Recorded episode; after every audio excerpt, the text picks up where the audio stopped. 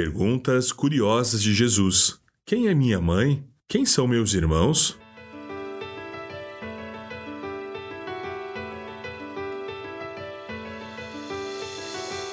Enquanto Jesus falava à multidão, sua mãe e seus irmãos estavam do lado de fora pedindo para falar com ele. Alguém disse a Jesus: Sua mãe e seus irmãos estão lá fora e querem falar com o Senhor. Jesus respondeu: Quem é minha mãe?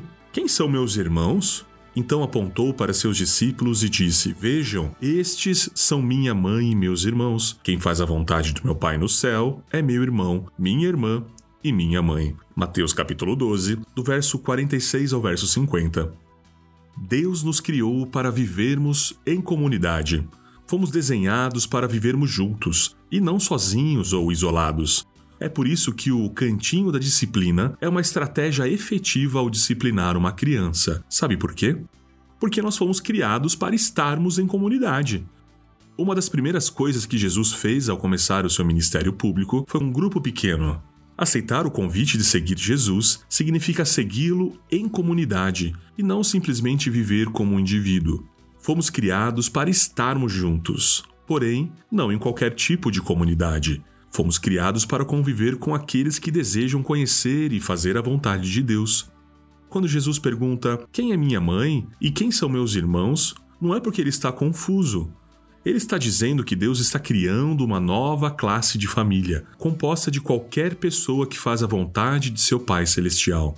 Em outras palavras, mesmo se nossa família biológica for ideal, ou mesmo que não tenha sido, somos convidados a ser parte da nova família de Deus. Parentesco no reino dos céus não depende de descendência humana, é algo feito por Deus. Não é por sangue humano que nascemos para o nosso destino eterno, mas pelo sangue de Jesus. Como João bem nos lembrou, não é por decisão humana que entramos na família de Deus. João capítulo 1, verso 13. Estes não nasceram segundo a ordem natural, nem como resultado da paixão ou da vontade humana, mas nasceram de Deus. Todavia, há decisões que cabem a nós, Deus deu a você a escolha final de ser transformado por Jesus em um filho de Deus. Escolhemos a vontade de Deus não só em grandes decisões como a decisão de parar de beber ou a decisão de confessar Jesus como Senhor e Salvador da sua vida, mas também nas pequenas decisões, no dia a dia. A decisão de negar um pensamento cobiçoso ou de não desejar a ruína de um inimigo é uma decisão de ser filho de Deus. A decisão de não repassar adiante uma fofoca devastadora, mas de orar pelo pecador cujo segredo você descobriu, é uma decisão para o reino dos céus. Por meio de Jesus, somos feitos filhos de Deus e irmãos de Jesus. A decisão foi dele. A nossa herança familiar, porém, é constituída de centenas de milhares de decisões e escolhas que fazemos ao longo de dias e anos de vida.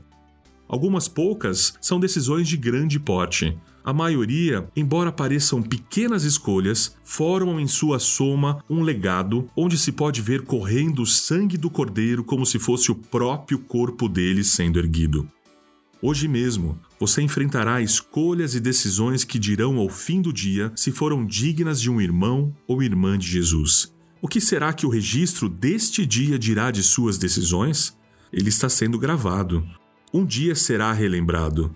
Cabe você agora decidir o que estará escrito.